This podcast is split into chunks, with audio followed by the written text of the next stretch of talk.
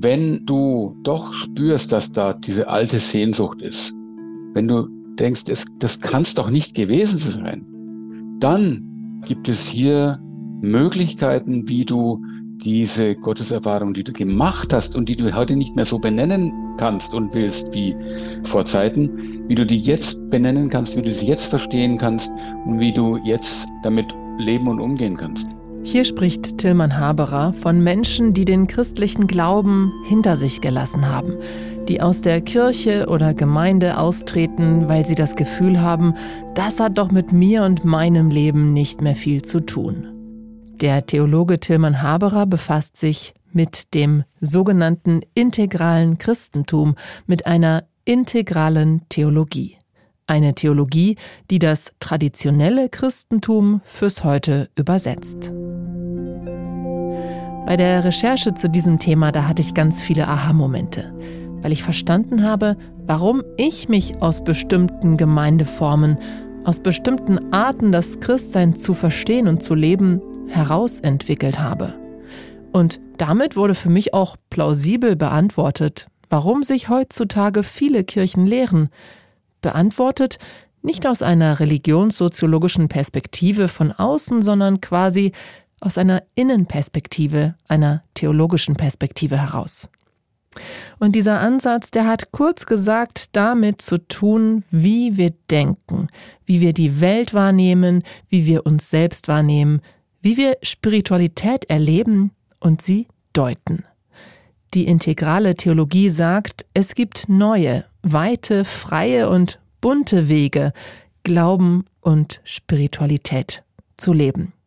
Und auch wenn das jetzt vielleicht noch ein bisschen theoretisch klingt, wird das nachher anhand von Beispielen konkreter. Um die integrale Theologie aber zumindest im Ansatz zu verstehen, da brauchen wir heute doch einen ganzen Happen Theorie und dann gibt es hoffentlich den einen oder anderen Aha-Moment. Mein Name ist Dorothee Adrian.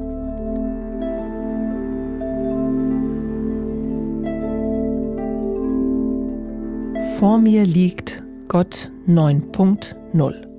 Das Buch ist schon in der zehnten Auflage erschienen und auf dem Cover da ist eine Art Spirale zu sehen, die scheint in Bewegung zu sein, wie ein Wirbelsturm. Der baut sich von unten nach oben mit diesen Farben auf. Es fängt an mit beige, dann violett, rot, in der Mitte blau, orange und Richtung oben dann grün, gelb, türkis. Und diese Farben gehen ineinander über. Geschrieben haben dieses Buch Marion Küstenmacher, ihr Mann Werner Ticky Küstenmacher und Tilman Haberer. Alle drei sind Theologen und Theologin und alle drei hatten ähnliche Fragen. Und Antworten darauf fanden sie in den Ideen und Konzepten von zwei Autoren, dem Psychologen Claire Graves und Ken Wilber, der im Grenzbereich von Psychologie und Religion forscht und schreibt. Und dann rief Tilman Haberer eines Tages seine alte Studienkollegin Marion Küstenmacher an. Er meldete sich dann bei mir, weil ich einen Vortrag gehalten hatte dazu. Und dann ging es los. Wir haben ewig, Tilman, wir haben ewig geredet, ne? Wir haben eine Stunde mindestens telefoniert. Und am Ende dieses Telefonats war irgendwie klar, wir machen da oh. was gemeinsam. Mhm, genau. Dieses Telefonat ist jetzt also schon weit über zehn Jahre her und davon erzählen mir die beiden per Zoom. Das war dann schon sehr anspruchsvolle Austauschzeit, wo wir also auch einfach ausgelotet haben, wo stehen wir, was nehmen wir wahr. Und wir sind ja beide Theologen und haben natürlich dieses große Anliegen, wie entwickelt man sich als Christ, als Christin weiter über das hinaus, was vielleicht so die klassische Dogmatik einem bietet. Wenn Menschen sich weiterentwickeln, verändert sich der Bewusstseinsraum, in dem sie zu Hause sind. Und dafür fehlten oder fehlen ja immer noch äh, wichtige theologische Entwürfe. Marion Küstenmacher spricht hier von einer Theorie der Persönlichkeitsentwicklung, die auch im Erwachsenenalter noch weitergeht. Tilman Haberer hatte genau so etwas gesucht. Ich hatte schon lange, bevor ich Ken Wilber kennengelernt habe, die Idee, es müsste doch eine Entwicklungspsychologie auch fürs Erwachsenenalter geben, weil ich habe Entwicklungspsychologie bis dahin immer nur bis zum Erwachsenenalter kennengelernt und habe mir gedacht, die Entwicklung geht doch weiter. dann sei er eben auf Ken Wilber gestoßen und auf dessen Ansatz einer integralen Spiritualität. Die Idee ist, dass das Bewusstsein sich entwickelt und verändert. Es wird größer und weiter. Einerseits in der Menschheitsgeschichte insgesamt, andererseits aber auch im Laufe eines Menschenlebens und eben auch in Bezug auf Glaube und Spiritualität. Das hat mir ganz viel Verständnis eröffnet dafür, warum sich Menschen, zum Beispiel Christen, untereinander oft nicht verstehen und so aneinander vorbeireden. Und zwar, weil sie in verschiedenen Bewusstseinsräumen unterwegs seien. Und deshalb verstünden sie dann unter denselben Begriffen Verschiedenes. Das beginne schon bei dem Wort Gott, sagt Tillmann Haberer. Wenn ich mir Gott vorstelle als ein höchstes Wesen, das in einem Jenseits ist und von dort aus in unsere Welt eingreift, was auf Gebete reagiert oder eben nicht erkennbar reagiert, dann ist das was anderes, als wenn ich Gott verstehe als die Tiefe der Welt, als das Geheimnis der Welt, als den Urgrund allen Seins und so weiter. Wenn jetzt viele denken, unter Gott dasselbe zu verstehen, doch je nach Bewusstseinsraum Gott bzw. das Gottesbild doch sehr anders begriffen wird, ja, dann muss es ja schon zu Missverständnissen kommen. Für mich stand am Beginn dieser Beschäftigung äh, mit diesen Themen auch ein Ärger. Und zwar der Ärger über dieses herablassende Lächeln, dieses wissende Lächeln von Atheisten, wenn sie dann so sagen, ach, das mit Gott ist doch sowas von out of date. Ja, wo ich mir gedacht habe, ihr habt ja keine Ahnung. Ihr bezieht euch auf ein Gottesbild, was, also den Gott, an den ihr glaubt, an den glaube ich schon lange nicht mehr. Aber das Reden von Gott kann ja auf ganz andere Weise geschehen. Das war für mich so ein, ein Motiv, auch mich mit diesen Themen zu beschäftigen. Und da war dann eben diese Entdeckung von Ken Wilber und Spiral Dynamics wie eine, wie eine Offenbarung. Und aus dieser Offenbarung heraus entstand dann das Buch Gott 9.0, ein Bestseller. Diese Themen beschäftigen sie auch weiter und es entstanden weitere Bücher. Integrales Christentum heißt ein Buch von Marion Küstenmacher und Tilman Haberer hat gerade kürzlich sein Buch zu einer integralen Theologie vorgelegt. Es heißt Von der Anmut der Welt.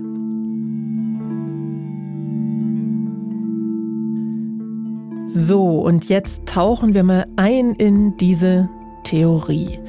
Sie basiert auf den Forschungen von Claire Graves. Der Psychologe kam zu der Erkenntnis, dass sich die Menschen einerseits als Individuen und andererseits als Menschheit nach bestimmten Mustern weiterentwickeln. Er war nach seinen Forschungen überzeugt, dass es Werte, Normen und Überzeugungen gibt, die aufeinander aufbauen. Der Psychologe Claire Graves sprach in diesem Zusammenhang deshalb auch von verschiedenen Stufen oder Ebenen.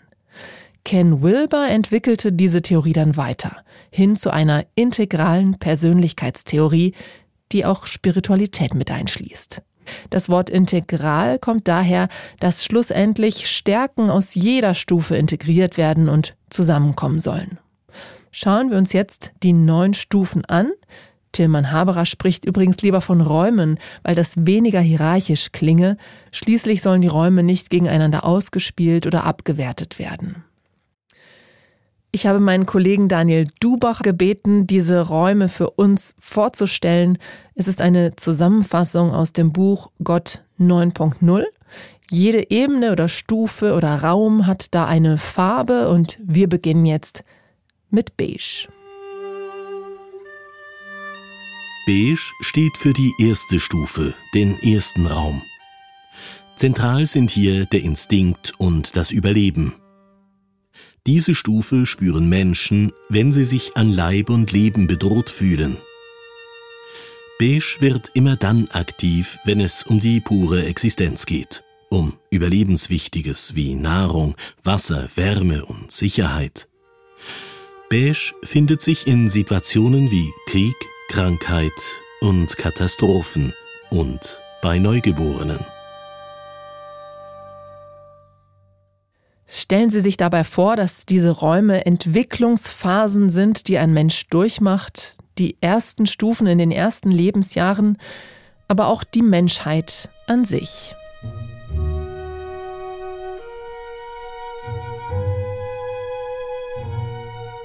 Zweitens Purpur.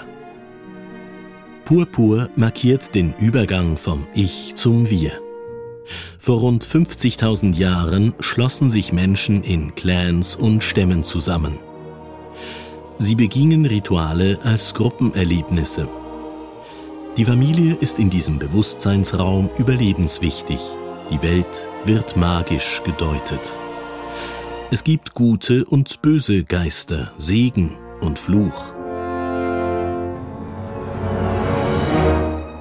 Auf die Kindheit bezogen ist in Purpur das Stofftier lebendig und unter dem Bett ein Monster.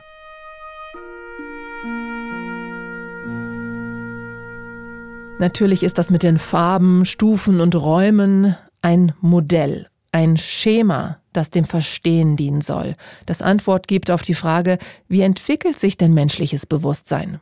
Diese Farben, die wurden übrigens von Schülern des schon genannten Forschers Claire Graves eingeführt und diese haben das Schema dann als Spiral Dynamics in die Unternehmens- und Organisationsberatung eingebracht. Hören wir uns die nächste Stufe an. Drittens Rot. Hier löst sich das Individuum aus der magischen Einbettung in die Gruppe. In der Kindheit ist dies die Trotzphase. Rot steht auch für die Ich-Stärke, für Wut und Zorn und den Mut, Altes hinter sich zu lassen. Rot teilt die Welt in Starke und Schwache. Es ist besser, zu den Starken zu gehören. Die Mafia und viele Terrorgruppen sind sozusagen rote Organisationen.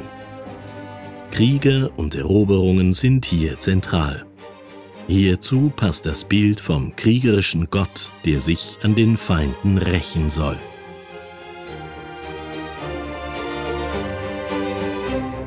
Mit diesem kriegerischen Gottesbild haben viele ihre Mühe, denn daraus sind wir ja herausgewachsen. Sehr traditionelle, teilweise sehr evangelikale Kirchen und Gemeinden ticken nämlich blau. Sie sind also über Rot schon hinweg oder sie haben Rot schon integriert. Und dazu passt ein Gott, der sich rächen will, dann eben nicht.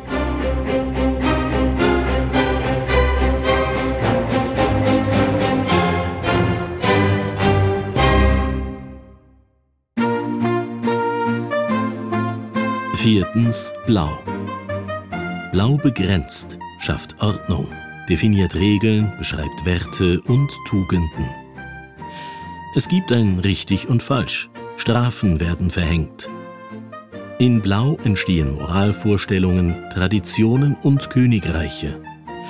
Die rote Impulsivität wird eingedämmt und kontrolliert durch Gehorsam, Schuld und Scham. In Blau entwickeln sich Tugenden, zum Beispiel Treue, Fleiß und Höflichkeit. In Blau entstehen die großen monotheistischen Weltreligionen.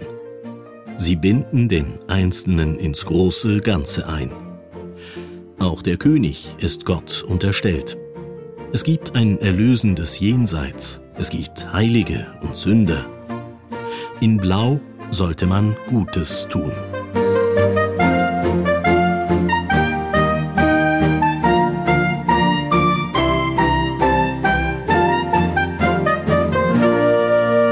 Ich zum Beispiel bin mit einem ziemlich blauen Gottesbild aufgewachsen. Das war sehr dualistisch, oben, unten, drinnen, draußen, gut und böse. Das war in einer Freikirche, aber die Autoren von Gott 9.0 sagen, dass zum Beispiel auch die römisch-katholische Kirche als Institution überwiegend blau ticke.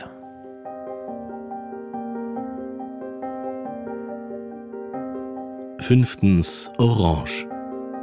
Nach Jahrhunderten der Konzentration aufs Jenseits beginnt der Mensch im orangenen Bewusstseinsraum das Diesseits zu erforschen.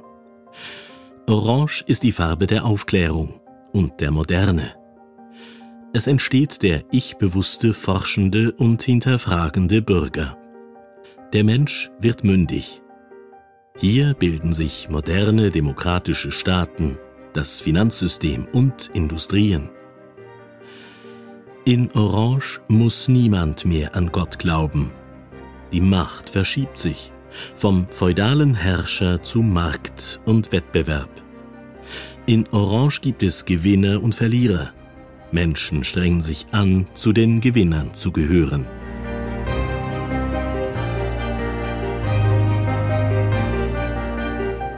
Orange steht also für die Aufklärung, für das radikale Infragestellen der blauen Ordnung. Denken Sie zum Beispiel an die Französische Revolution. Zu Orange passt aber auch die Erfahrung, die viele Studierende machen, wenn sie alles in Frage stellen, auch in der Theologie. Doch weil auch Orange Fragen offen lässt, geht es dann weiter in Richtung grünem Bewusstseinsraum. Sechstens Grün. Grün steht für Gleichheit und Gemeinschaft. Nachdem die beiden Weltkriege Anfang des 20. Jahrhunderts den orangen Bewusstseinsraum in Frage gestellt hatten, wurde der Ruf laut nach mehr Wir-Gefühl, nach mehr Mitmenschlichkeit. Materialismus und Leistungsdenken hatten furchtbare Früchte getragen. Nach dem Äußeren wird jetzt das Innere erforscht. Die grüne Leitwissenschaft, das ist die Psychologie. Alle Menschen sind gleich. Minderheiten werden gesehen und integriert. Die Erde soll nicht mehr ausgebeutet werden. Entscheidungen sollen auf Konsens beruhen. In Grün sind alle Menschen gleich. Doch es gibt die sensibleren und die unsensibleren. Hier denke ich zum Beispiel an meine Zeit in einer Kommunität, einer christlichen Lebensgemeinschaft. Da diskutierten wir nach dem Konsensprinzip, jede Stimme wurde gehört, Entscheidungsprozesse waren sehr demokratisch und entsprechend manchmal auch langwierig. Grün ist in unserer Gesellschaft ziemlich weit verbreitet und beliebt, denke ich. Das merken wir zum Beispiel an Diskussionen über gerechte Sprache. Ein Teil der Gesellschaft drängt darauf, ist also, könnte man sagen, grün unterwegs.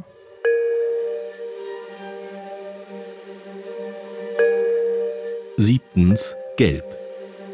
Dieser Raum entsteht, weil der Traum von Gleichheit auch seine Tücken hat. Manche Menschen fühlen sich eingeschränkt, weil sie allzu sehr Rücksicht nehmen sollen. Dadurch entsteht neue Sehnsucht nach Freiheit und Selbstverantwortung. Menschen wollen schnell entscheiden und nicht erst den Konsens der Gruppe einholen.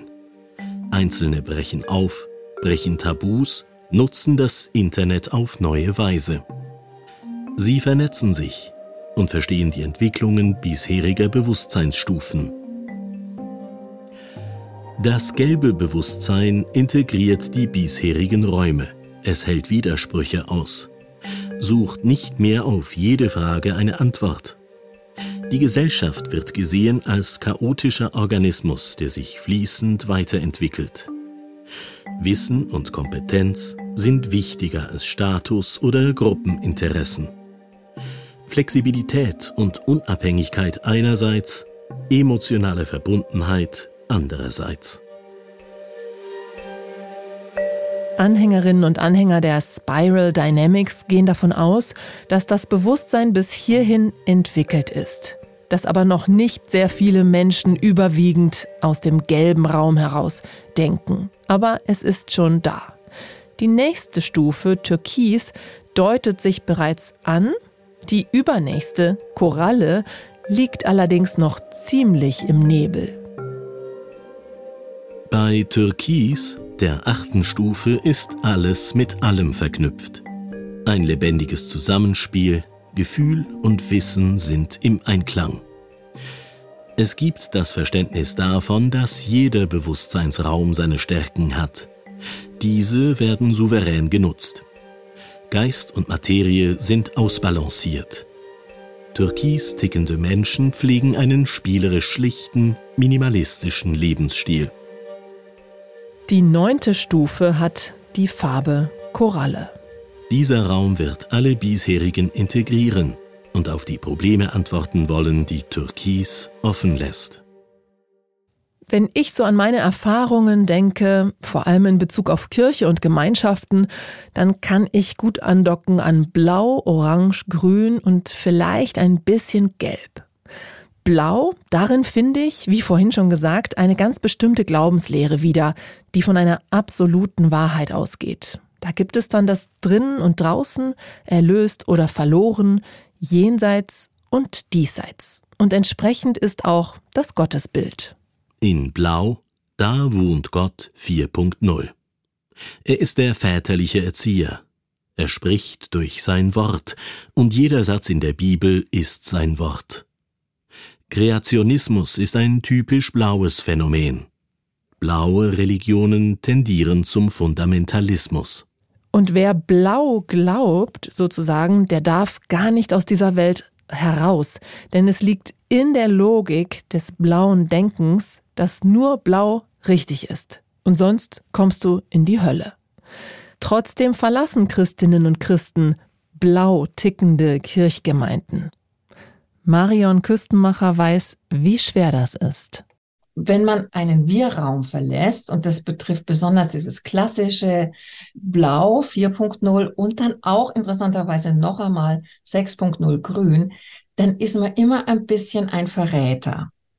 Ja, also Blau sagt dann, also wenn du jetzt unsere Gemeinschaft hier verlässt, dann wirst du ein Ungläubiger oder Ketzer, du darfst uns gar nicht verlassen. Und bei Grün ist es dann halt so, auf eine nette Art und Weise wird dir hinterher gejammert. Einmal sollst du die blaue Herde nicht verlassen und bei, bei Grün, da sollst du diese schöne grüne Wärmelampe, wo alle drunter hocken, nicht verlassen. Und jedes Mal brauchst du eine ganz schöne Portion Mut. Sie vergleicht dieses Aufbrechen mit der biblischen Geschichte vom Auszug aus Ägypten. Und Tilman Haberer ergänzt. Ich glaube, dass der Leidensdruck da eine ganz ganz große Rolle spielt. Also Marion hat ja vorhin das, den Exodus äh, eingebracht. Die haben einfach gelitten unter der Sklaverei in Ägypten und haben deswegen diesen, diesen Sprung ins Nichts quasi, diesen Weg in die Wüste gewagt. Das war, es war der Mut der Verzweiflung. Und ich glaube, dass das, ähm, dass das für ganz viele der Weg ist. Also die wenigsten äh, werden irgendwann gleichgültig und sagen, ist mir jetzt alles egal. Die meisten kämpfen sich da ab und irgendwann sagen sie, ich kann es nicht mehr, ich kann das nicht mehr glauben. Solchen zweifelnden Menschen begegnet auch Marion Küstenmacher. Manche davon kommen aus Freikirchen. Das sind Leute, die wissen, wie wertvoll es ist, einen christlichen Weg gehen zu können. So. Und die sind dann aber irgendwann mal allein gelassen und Sie spüren das, viele reden dann in der Gemeinde gar nicht drüber, weil sie wissen, ich verliere ja dann meine Gemeinschaft. Die sind in einem richtigen spannungsvollen Dilemma drinnen. Entweder ich gehe raus, dann bin ich allein und mir fehlt das, was ich weiß. Also Christ sein kann man gar nicht irgendwie alleine, sondern mit anderen zusammen. Ich kann ja auch viele spirituelle Erfahrungen nur in Gemeinschaft machen. Da, also das ist eine Verlustangst drin und dann schweigt man lieber und leidet aber unter den Strukturen. Das ist wie wenn man in, in Kleidern steckt, die einem viel zu klein sind. Das ist richtig anstrengend und tut weh. Und insofern sehen wir auch ziemlich viele, die aus Freikirchen kommen. Und dann, das beobachtet die Theologin Marion Küstenmacher, dann möchten die Menschen oftmals gerne gleich ins gelbe Bewusstsein springen sozusagen. Also aus einer blau tickenden Gemeinde, Struktur, richtig und falsch, Regeln, Ordnungen, bestimmtes Gottesbild. Aus so einer Gemeinde würden sie am liebsten gleich in eine ganz, ganz weite Spiritualität hinübergehen, die Widersprüche offen lässt und die die Stärken der anderen Räume integriert. Doch Stufen zu überspringen, das sei nicht möglich, sagt Marion Küstenmacher. Es bräuchte jede Entwicklungsstufe, sonst kann man die gar nicht mitnehmen und integrieren. Wer also aus einer stark blauen Prägung kommt, der komme nicht an Orange und Grün vorbei, mal flapsig formuliert. Orange, das steht dann auch für das Fasten des Gottesbildes. Also erstmal alles auf Null stellen. Es müssen die Schritte gegangen werden. Das heißt, es muss erstmal auch in diesem 5.0 Orange-Raum geht es um Entmythologisierung. Also schau dir mal dein Gottesbild an und lerne einfach auch mal, dass das ein, ein Bild ist, das du auch loslassen kannst. Gott verschwindet ja deswegen nicht. Es verschwindet nur ein Bild, das du hast von Gott. Ein sehr ehrwürdiges, sehr tief eingefrästes Bild, aber Das ist der Mut und das ist das Loslassen. Das kostet Kraft, auch in Orange. Aber was ich immer merke, was den Menschen da hilft, ist wirklich ein stärkerer Blick jetzt rüber hin zu Jesus von Nazareth, also zu dem Menschen Jesus von Nazareth, den man dann so lernt als so den inneren Begleiter, den Freund, den Herrn und Meister, der eben diese menschliche Seite, das tritt dann nochmal stärker hervor. Und dann gehe ich da sozusagen ein Stückchen mit ihm durch die Wüste. Er ist mein Begleiter. Und nur durch diese Wüste könne der Mensch reifen und mündig werden. Der Mensch rebelliere gegen die Regeln, die im blauen Raum gewachsen waren, und das sei dann vergleichbar mit der Pubertät. Und mit der Aufklärung kommt dann eine neue Möglichkeit hinzu. Die Welt ohne Gott zu denken. Zumindest ohne den blauen Gott in Anführungsstrichen. Auch aus den Reihen der Theologen selbst kam Kritik an diesem theistischen blauen Gottesbild. Berühmt wurde Rudolf Bultmann mit seiner These, die Wundergeschichten des Neuen Testaments müssten entmythologisiert werden. Diese gründeten auf einem mythischen Weltbild. Kein Wunder also, dass Bultmann in evangelikalen oder auch anderen konservativen Kirchen bis heute persona non grata ist. Denn Blau will Blau bewahren und bleiben. Und Bultmann hat eben das entmythologisiert. Orange, das steht also auch für Dekonstruktion. Wenn Gott nicht ganz abgeschafft wird, so wird er in diesem Denken so etwas wie eine Kraft, die alles trägt, aber sich aus dem täglichen Geschehen heraushält. Gott 5.0 ist nicht mehr der ganz andere, jenseitige, sondern die Tiefe des Seins. Das, was die Welt trägt und erhält, was sie zusammenhält und ihr Sinn gibt, die alles verbindende Kraft.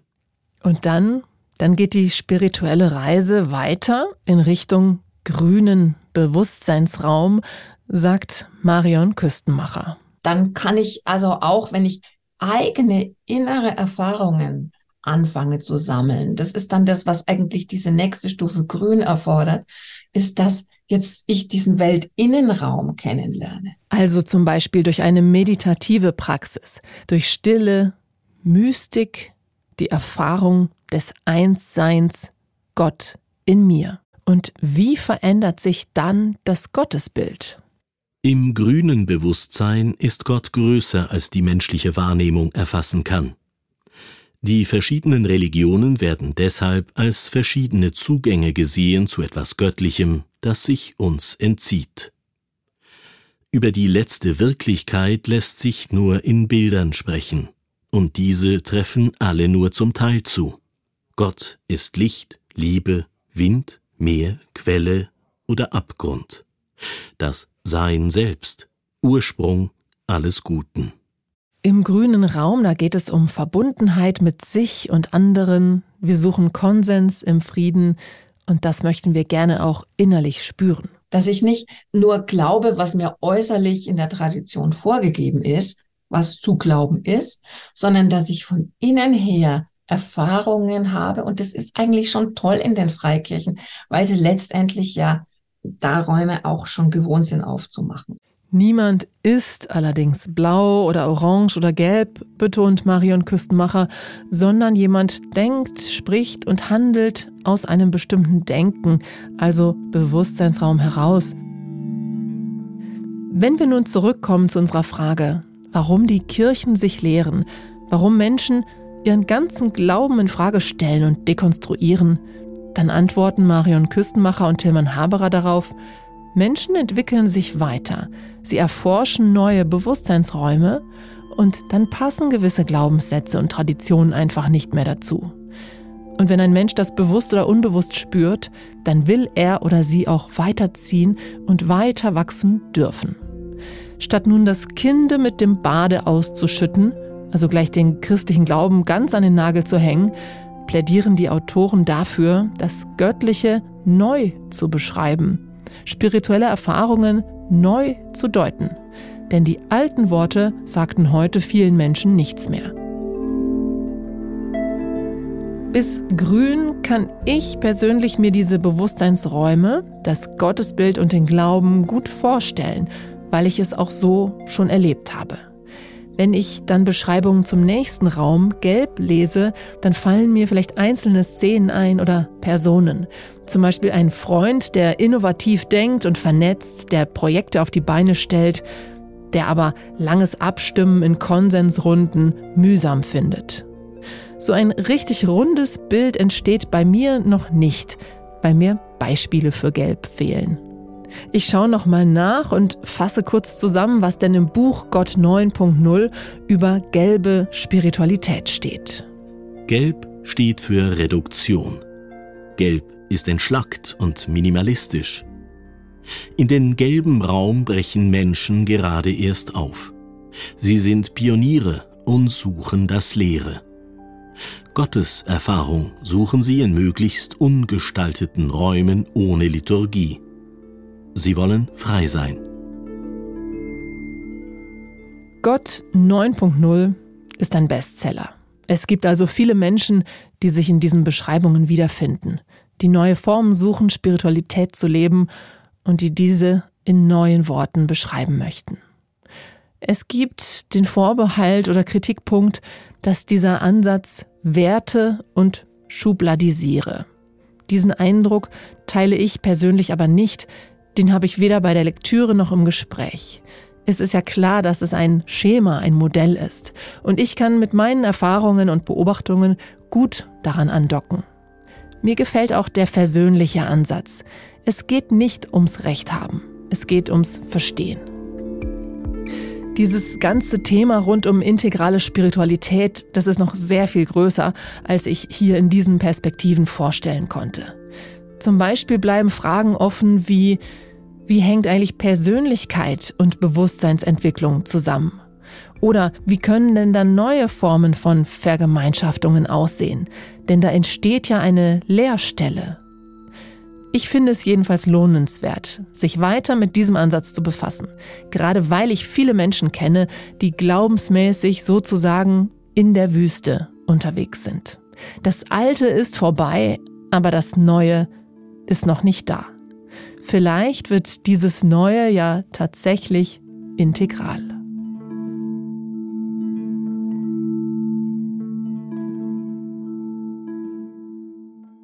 Das waren Perspektiven auf Gott 9.0 und ein integrales Christentum von mir, Dorothee Adrian.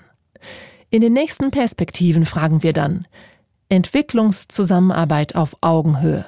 Geht das überhaupt? Ist partnerschaftliche Hilfe möglich, wenn einer Geld gibt und der andere empfängt? Nicole Freudiger wird diesen Fragen nachgehen. Das war ein Podcast von SRF.